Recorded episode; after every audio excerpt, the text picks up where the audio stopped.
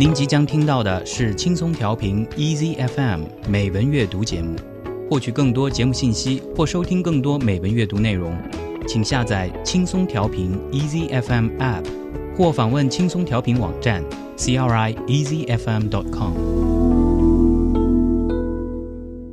欢迎来到轻松调频美文阅读 More to Read，我是主持人沈听，让我们在这里一起听美文学英语。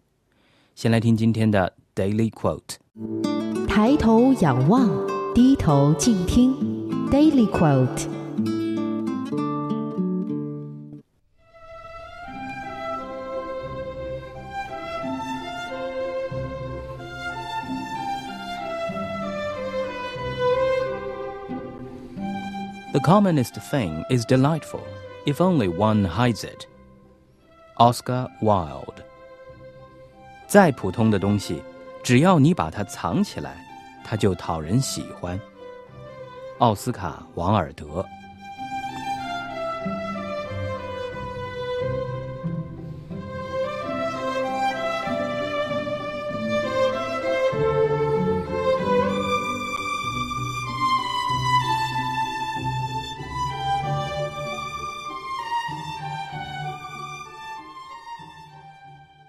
奥斯卡·王尔德，爱尔兰作家、诗人、剧作家，英国唯美主义艺术运动的倡导者。他的作品在剧院演出后得到广大回响，在19世纪与萧伯纳齐名。王尔德富有过人的自信和天赋，虽然他的晚年极为潦倒，但他的艺术成就仍使他成为世界经典的艺术家。他创作了九篇童话，结集为《快乐王子和其他故事》。和《十六屋》两部童话集。一八九五年五月二十五日，奥斯卡·王尔德因为与其他男性发生不道德的行为而被判处两年徒刑。一九零零年，王尔德因脑膜炎于巴黎的旅馆去世，终年四十六岁。一九零九年，王尔德的遗体移灵到拉雪兹神父国家公墓，长眠至今。Oscar Wilde was an Irish playwright, novelist. Essayist, and poet. After writing in different forms throughout the 1880s, he became one of London's most popular playwrights in the early 1890s. He is remembered for his epigrams, his novel The Picture of Dorian Gray, his plays, as well as the circumstances of his imprisonment and early death. Wilde became fluent in French and German early in life. At university, he proved himself to be an outstanding classicist, first at Dublin, then at Oxford. He became known for his involvement in the rising philosophy of aestheticism, led by two of his tutors, Walter Pater and John Ruskin. After university, Wilde moved to London into fashionable cultural and social circles. At the turn of the 1890s, he refined his ideas about the supremacy of art in a series of dialogues and essays, and incorporated themes of decadence, duplicity, and beauty into his only novel, The Picture of Dorian Gray.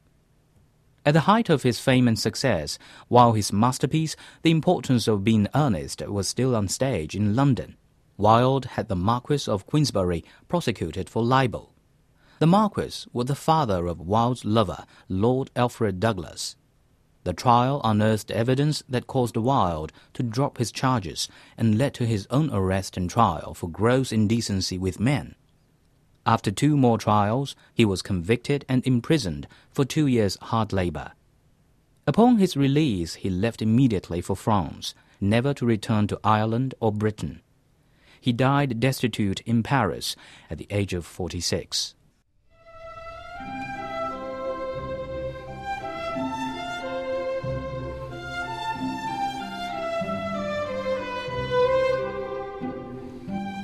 The commonest thing is delightful if only one hides it.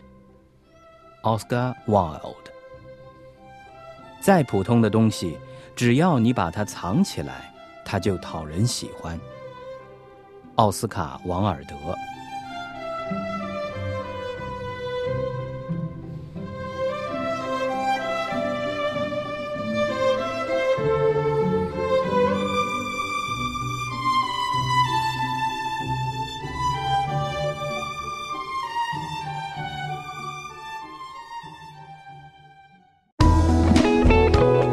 感谢您收听来自轻松调频 Easy FM 的美文阅读节目。您可以下载轻松调频 Easy FM App，或访问轻松调频网站 crieasyfm.com 收听更多轻松调频精彩节目。您也可以关注轻松调频官方微博和微信，了解轻松调频动态，参与轻松调频活动。